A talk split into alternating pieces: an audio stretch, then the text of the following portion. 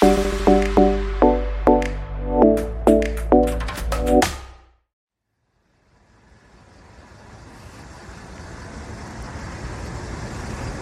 い、えー、 The Soundscape My Cup of Tea です、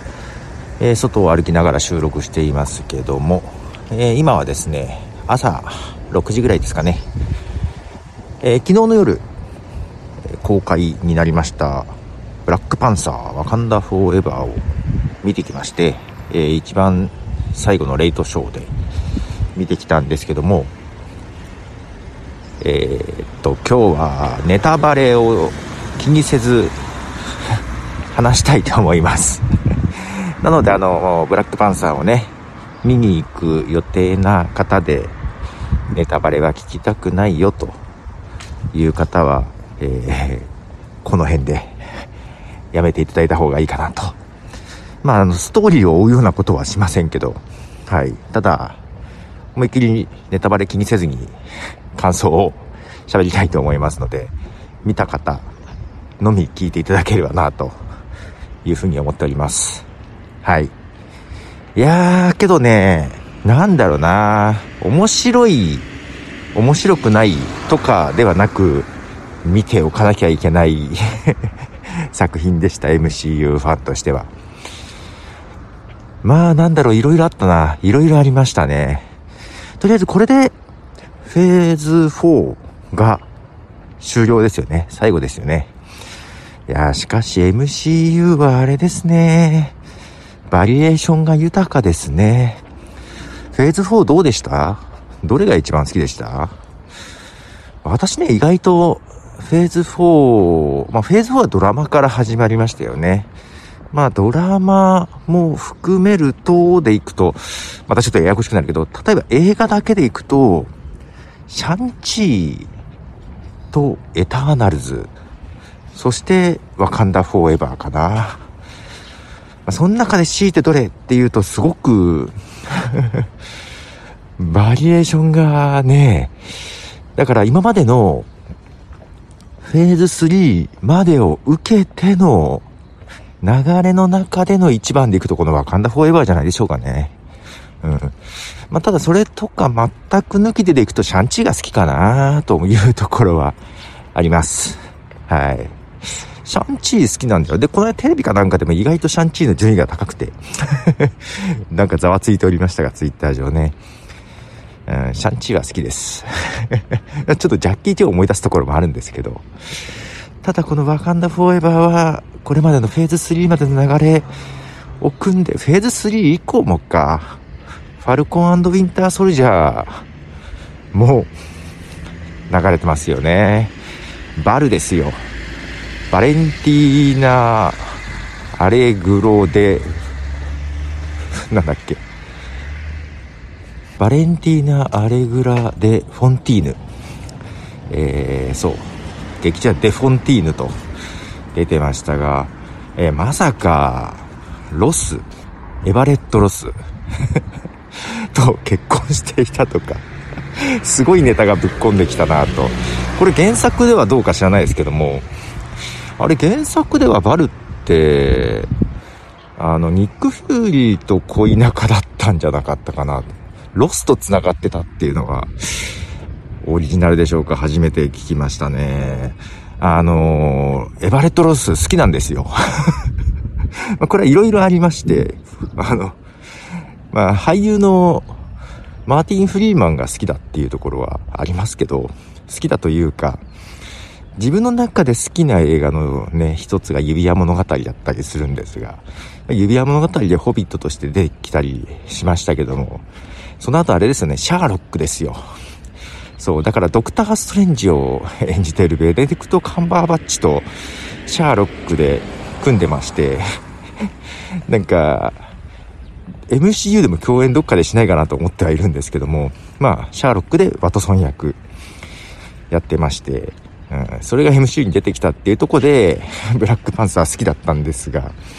今回もなかなかね、いい役どころで出てきてたんじゃないかなと思いますけども、そのロスとバルが 結婚してたのねっていうね、意外となんか、だからバルがさ、これまで結構謎めいた感じで出てきたけど、今回結構がっしり出てきて、ね。あれは、どこの機関に所属しているのかな元はシールドかなんかにいたんだけど、原作では。シールドじゃなさそうでしたもんね。うん。まあ、元はシールドにいたり、ヒドラにいたりっていう感じだけど、それとはまた別、国の機関っぽかったですね。FBI じゃないとかそういうところ、FBI じゃなさそうでしたけど、CIA でもなさそうな、な、な、なんか不思議な、どこに所属してんだろうっていうのありましたけど、まあその辺の関係がまた面白かったですね。で、他でちょっと話しましたけども、今回ですね、楽しみだったのが、アイアンハート。で、私はもう、別にヒーローものがもともと好きではなかったけど、好きではないっていうか、そんなにね、馴染みがなかったけど、アイアンマン、ロバート・ダウニー・ジュニアのアイアンマンで MCU に入った感じですので、もうアイアンハートが楽しみだったんですよ、ずっと。原作でも、リリー・ウィリアムス、えー、頭が良くて、えー、確かね、トニー・スターク社のパーツを集めて自分でアイアンスーツを作っちゃうっていう感じだったと思います。今回だからアイアンマン、やっぱり女の子が作る感じでね、またフォルムが全然違うんだけど、ただ、手作り感があるじゃないですか。もう本当に最初の頃の初期アイアンマンを彷彿させるような。で、えっ、ー、と、ブラックパンサー2代目を継ぐ首里ですけど、いや、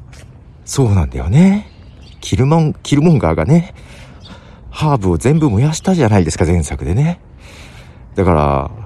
すぐにやっぱり出てこず。ブラックパンサー出てくるまでだいぶ時間かかりましたよね。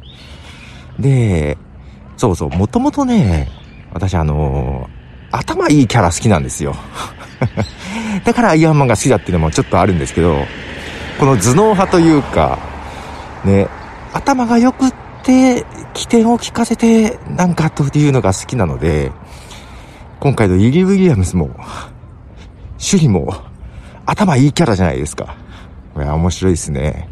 で、本当はね、だから、ドクター・ストレンジも、ちょっとそういうところはあるんだけど、ただ、ドクター・ストレンジは頭がいいというよりは、ちょっと、最終的に魔法。ちょっとチート的な魔法に走るじゃないですか。ただ、あの、ドクター・ストレンジ、MCU のドクター・ストレンジの場合は、ベネディクト・カンバーバッチが、それこそ、シャーロックで、シャーロック・ホームズを、ちょっと、脳に浮かべ、ちょっとシャーロック補正が入っちゃって頭がいいように見えるけど、けどやっぱり頭がいいという意味じゃ、リリーとシュリ。このコンビがね、ずっと見たかって、原作では組むことがあるみたいな感じだったんだけど、もうがっちり組んだ感じで出てくるじゃないですか。え、面白かったですね。うん。アイアンマン好きにはその、アイアンスーツを着て、ね、アイアンハードが飛んでいくところとかが、なかなか、ね、よかったですね。で、趣里はね、前作から結構好きだったんですよ。その、なんでしょう、頭がいいキャラ好きっていうのもあって、なかなかお兄ちゃんをサポートしておりましたが、まあ、今回はねまさかの王女になり、まあ、その後ワカンダを引っ張っていかなきゃいけないまだ若いのにみたいなねと言ってもリリー・ウィリアムスの方が若いのかないやけど今後もこのコンビちょっと期待ですでネイモアだよね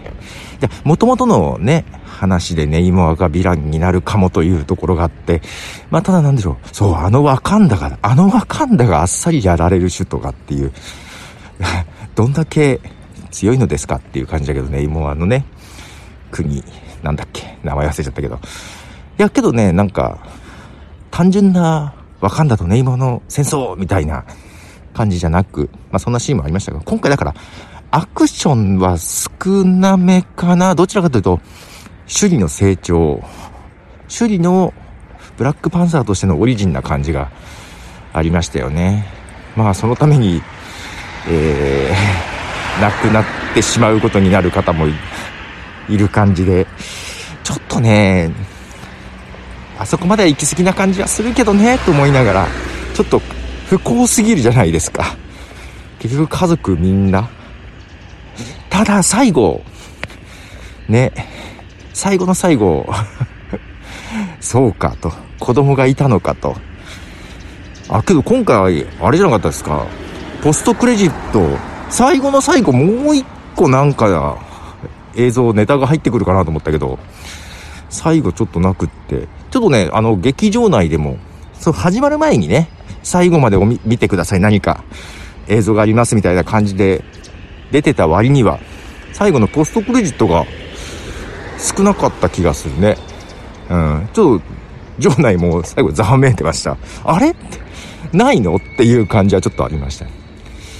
うん。まあ、ブラックパンサーは帰ってくると。まあ、帰ってくるでしょう。で、いずれ、あの子に継がれるのかな？うん。ハーブもね、また作る。あの、ハーブの作り方というか、3D プリンターみたいなので作ってましたけど、なるほどね、と思って。この伝統を重んじない感じも、まあ、前作からもありましたが、いいですね。まあ、カーチェイスとか前作もありましたけどね、良かったです。だから本当にちゃんとした、ちゃんとしたブラックパンサーの続編でしたね。でも全体に流れる、まあ、オープニングも、オープニングのマーベルのロゴのとこもそうですけど、最後の方もそうですけど、ね、チャドウィック・ボーズマンへの追悼のね、雰囲気が満載で、うん、まあ、やっぱりさすがに最後映像がね、チャドウィック・ボーズマンの、えー、いくつか流れてくると、なんだろう、もう現実と物語の境目が 曖昧になってですね、現実がちょっとオーバーラップしてきますよね。うん、そういう意味でも、ちょっと良かった。見とかなきゃよか見とかなきゃいけない作品でしたね。良かったです。早々に見に行って良かった気がします。ただですね、その最初の方って、結構映像が暗かったんですよね。で、今回そのレートショーだったんで、あと、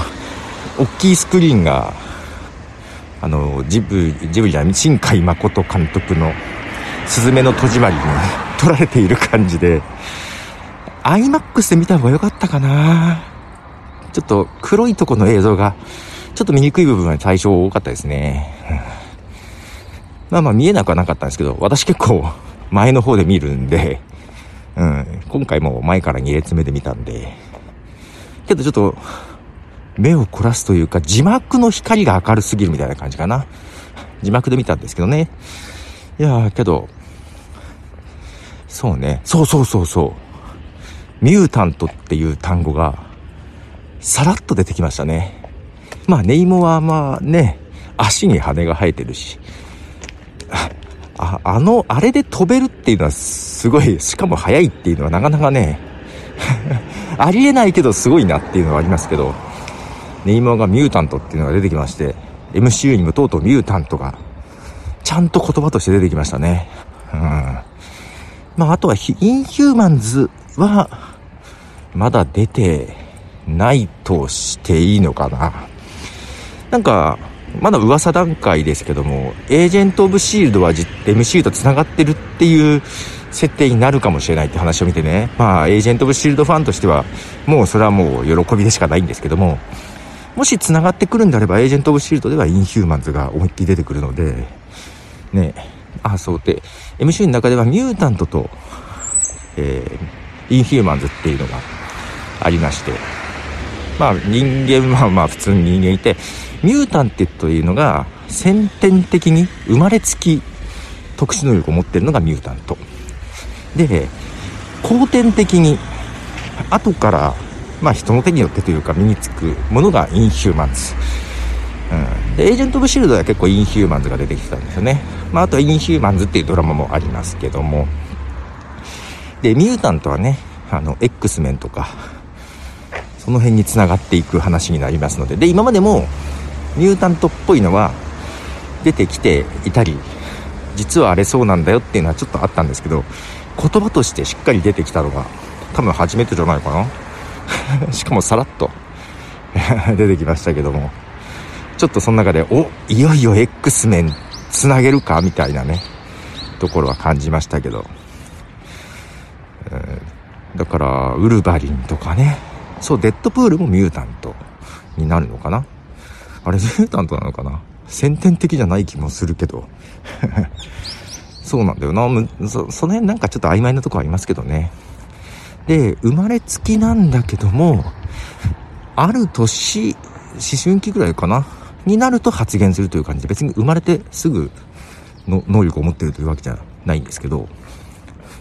まあ、その辺のミュータントとインヒューマンズは実はちょっと曖昧だったりもしますが、うん、ただ、一応 X 名はミュータントということで、ね、デッドプルー3も作る、作ってるのかなウルヴァインが出てくるという話がね、そっちも気になりますが、とりあえず、ミュータントの伏線は置いた。なんかいろいろね、今後の、今後に対する伏線が多かったね。うん、そのミュータント設定もそうだけど、ネイマーもね、なんかの時にまた出てきそうじゃないですか。どちらかというと、ワカンダがピンチの時に、助けに来るのか、なんか裏がありそうではありましたよね。うん、助けるふりをして何かしようとしてるのか、ちょっとね、不穏な感じもありましたが、ただ、そこは仲良くやってほしいね。なんとなくね。まあ原作でもヴィランになったり味方になったりっていう感じはあるみたいですけどね。で、まあバル。バルの動きも今後どうなるのか。ね、えー、サンダーボルツとかいうのも映画になるのは決まってますし、まあヴィランを集めたチーム。多分それをスカウティングしてるのがバルだろうというところもあって。で、まあやっぱり情報もすごそうな感じですよね。で、バルの上にいるのが誰かが気になりますよね。バルが一番上で動いてるって感じじゃないですもんね。どうなのかな？ヒドラとかってまだ残ってんのかな？その辺が気になりますけどね。まあ、あともちろんアイアンハートは、ドラマもありますし、ね。まあ、ブラックパンサーも戻ってくると。なんか、あれ良かったですね。ブラックパンサーになってからの首里、みんながパンサーと呼ぶのが良かったですね。なんとなくパンサーと呼ぶのがなんかちょっとね、可愛らしいところもあり、良かったですね。アイアンハートはドラマにもなりますけども、とりあえず今回はね、えっ、ー、と、最初自分のガレージで1年以上、1年ぐらいかけて、ね、手作りアイアンスーツを作ってたのが、ワカンダの工房というか実験室とかいうか、その時、そこでね、アイアンスーツを1週間ぐらいで作ってましたけども、今回はね。早すぎないかと思いながら、いくら道具があるとはいえ。まあ、ただもともと道具探しの方がパーツ探しの方が時間かかってるなんかね、伏線があったんで、車の、車じゃないか、あれは。あれか、探知機か、ビブラリウム探知機か。ありましたけども。で、それを、一応最後はね、ワカンダに置いていくということで、またアイアンスーツがない状態でアメリカに帰っていきましたけど、また作るんですかね。1年かけて。まあ作るんでしょうね。そこでまたドラマに繋がっていくのかなと思いますけど、その辺もどうかなという、どういう風に繋がるのかなと。あと、そうそう、バルで言えばシークレットインベージョンにも多分出てくるんじゃないかなとも思いますし、えー、あとあれか、えー、キャプテンアメリカ。フォーになるのかな今度あれフォーだよね。キャプテンアメリカの続編えっと。サムがね、サムがキャプテンアメリカになってからの、そこにも多分出てくるんだろうなと思いますけど、ちょっと今回はね、そう、なんでしょう、シャンチーとか、エターナルとかは、多少話題には出てきたり、指パッチンの話が出てきたりはしたけど、直接ね、ストーリーで繋がってるところはなかったんですけど、今回はもう多かったですね。なんか、ちゃんとフェーズ3までを引き継いだ作品っていう感じで、まあ、だからこそあれですね、フェーズ3までをちゃんと見てたかどうかで理解でも変わりそうな気がしますけども。とりあえずブラックパンサーより派手さはちょっと減ってるけど、まあもちろん最後のね、船の上での戦いとかはありましたけどね。まあけど私は好きだったな。うん、ちょっとこの内面を、首里の成長の描き方がなかなか良かったですね。あの、期待してた以上でした。うん。なんだろう。前、な、この前が、そう、ラブサンダーですけども、まああれはね、なんだろう。まあパーティー映画って感じで、おバカなところもありまして、あれはまあなんかあんま考えずに見れて手放して楽しめた感じもありますけども、まあ5話はなかなか最初の5話の登場の演出とかは面白かったけど、はい。ちょっとドクター・ストレンジがハマらなかったんでね。うん。まあ、でいくと今年の中では完全にブラックパンサー良かったですね。まあ去年、シャンチーは去年ですもんね。で、ドラマでいくと、あちょっと前はウェアウルフ・バイナイトもありましたけど、あれまた 変わった作品で、ね、異質な感じではありましたけど、ドラマで行くとね、何が好きかな？シーズン、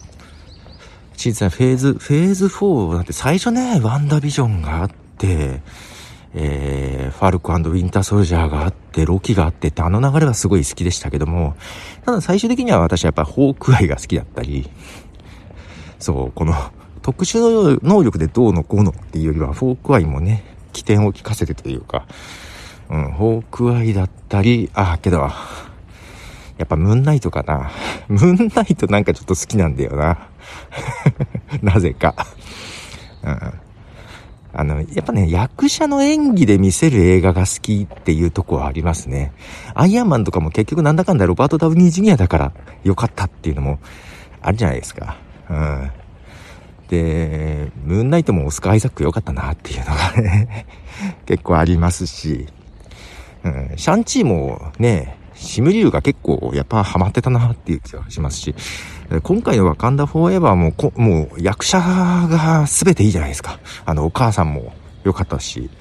お声もね、はい、いいですし、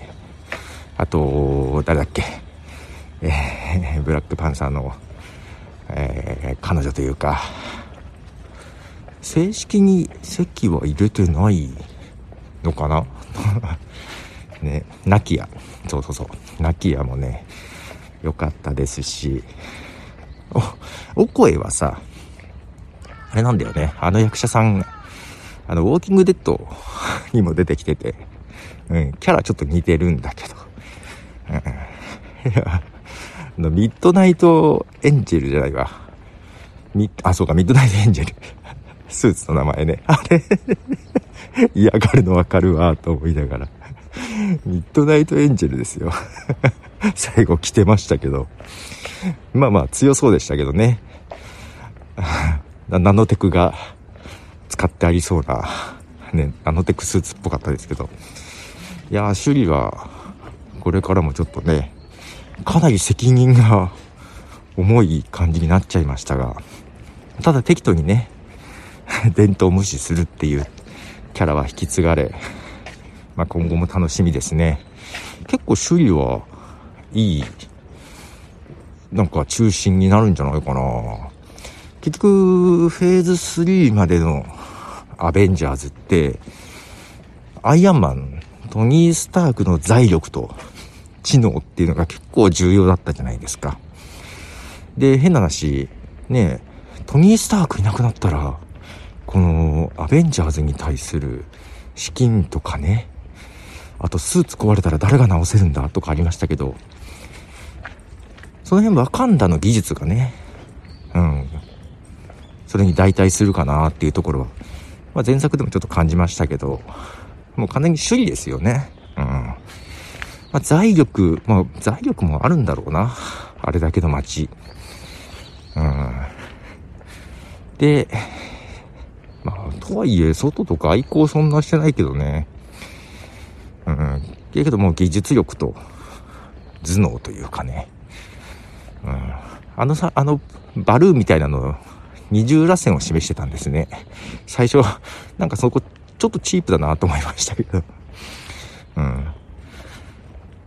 そうね。これからだから、そう、ミュータントが出てきて、次が？そう、アントマンですよね。アントマンは予告も流れてましたが、アントマンめちゃくちゃ楽しみなんだよな。結局、キャシーもがっつり出てくるんですね。役者さん変わってましたけど。いや、アントマンはもともと好きで、一作目から、いまいち MC の中では人気が興行成績が伸びないアントマンですが、好きだったので、で、またアントマンは、またキーになりそうな、まあ、フェーズ5の一作目という感じですけども、キーになりそうな話ですよね。えー、カーンが、どういうカーンで出てくるか、みたいな感じが。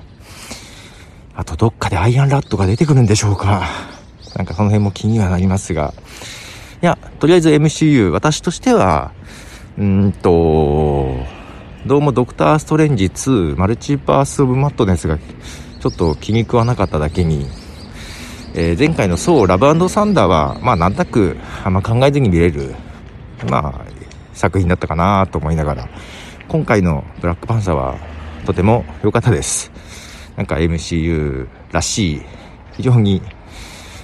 納得できる作品でした。納得できるし、もう本当にチャドウィック・ボーズマンへの敬意もすごく感じましたし、追悼作品としてとても良かったんじゃないかなと思います。皆さんいかがでしたでしょうか？はい。またいろんなとこでお話が聞けるのかなと思いますが。ということで、はい。ブラックパンサーありがとうございました。ありがとうございました。おかしいですけど、はい。えー、また次は、映画ね、えー、アントマン楽しみにしたいと思います。まあ、その前にドラマがね、一応年内、もう一個、ありますね。ガーディアンズ・オブ・ギャラクシーのホリデーシーズンのスペシャル、あります。これはこれで、しっかりとエンドゲーム後の話な感じだし、ね。まあ、ガモーラがいなくなった感じのところだったりもしますし、次のガーディアンズ・オブ・ギャラクシーボリューム3に繋がる話になると思うので、これはこれで楽しみにしたいなと思います。はい。ということで、ボトルでした。では。